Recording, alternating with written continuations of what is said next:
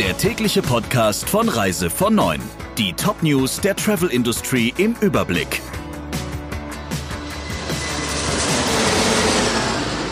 Mit Ursula Lampe. Schönen guten Morgen. Der Bund will Veranstalter für die staatliche Absicherung der Gutscheine, die sie für abgesagte Reisen ausgeben, zur Kasse bitten. Wie das Handelsblatt berichtet, sieht der Entwurf des Bundesjustizministeriums vor, die Veranstalter durch sogenannte Garantieprämien zu beteiligen.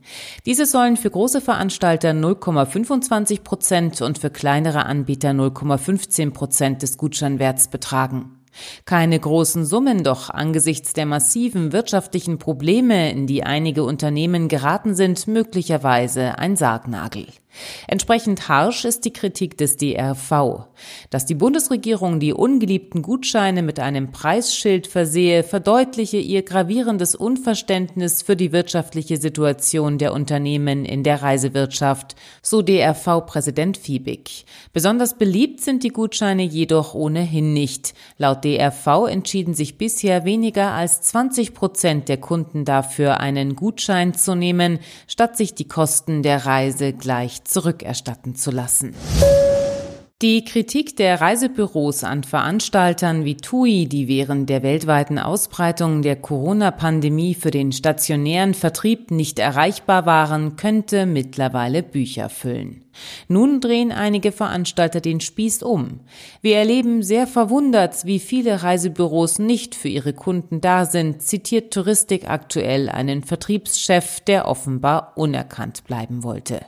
Die Reaktion ließ nicht lange auf sich warten. Die Vertreter des stationären Vertriebs fühlen sich zu Unrecht angegriffen und machten ihren Ärger bei Facebook Luft. Das wiederum stieß bei den Reisebüros auf Unverständnis. Studiosus Vertriebschef Wiegand riet dagegen unlängst zur Mäßigung. Pauschal von den Veranstaltern oder den Reisebüros zu sprechen, werde der komplexen Problematik nicht gerecht. Uganda will die Außengrenzen und den Flughafen wieder öffnen. Wie das Auswärtige Amt mitteilte, sei mit einer Wiederaufnahme des regulären Flugverkehrs im Oktober zu rechnen. Details zu den Einreisebedingungen sind noch nicht bekannt. Das Auswärtige Amt geht davon aus, dass für die Einreise ein negativer Covid-19-Test verlangt wird, der höchstens 72 Stunden alt sein darf. Ausländische Geschäftsreisende und Touristen sollen außerdem nur bestimmte Hotels und Parks aufsuchen dürfen, heißt es. In dem afrikanischen Binnenland selbst gilt eine nächtliche Ausgangssperre von 21 Uhr bis 5.30 Uhr morgens. In der Öffentlichkeit, aber auch in Bus oder Auto besteht Maskenpflicht.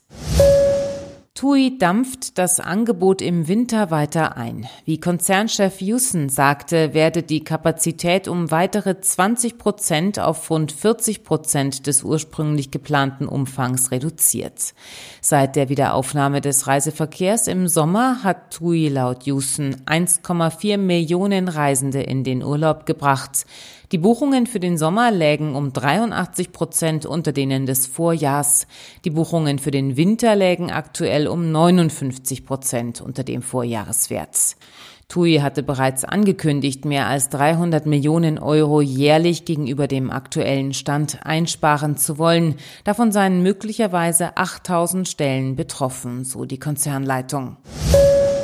Der Flughafen Paderborn ist in die Insolvenz gerutscht. Am Dienstag stellte die Geschäftsführung beim Amtsgericht Paderborn den Antrag auf Eröffnung eines Insolvenzverfahrens in Eigenverwaltung. Die Pleite ist Teil eines Sanierungskonzepts, dem der Paderborner Kreistag bereits zugestimmt hat.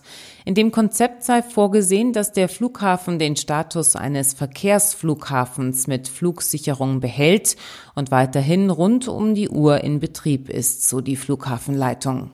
Für die Sanierung stellt der Kreis Paderborn außerplanmäßig 13,7 Millionen Euro bereits, so der WDR. Wirtschaftlich angeschlagen war der Airport schon vor dem Ausbruch der Corona-Pandemie. Soweit das Wichtigste aus der Branche. Ihnen noch einen schönen Tag. Der Reise von Neuen Podcast in Kooperation mit Radio Tourism. Mehr News aus der Travel Industry finden Sie auf reisevon und in unserem täglichen kostenlosen Newsletter.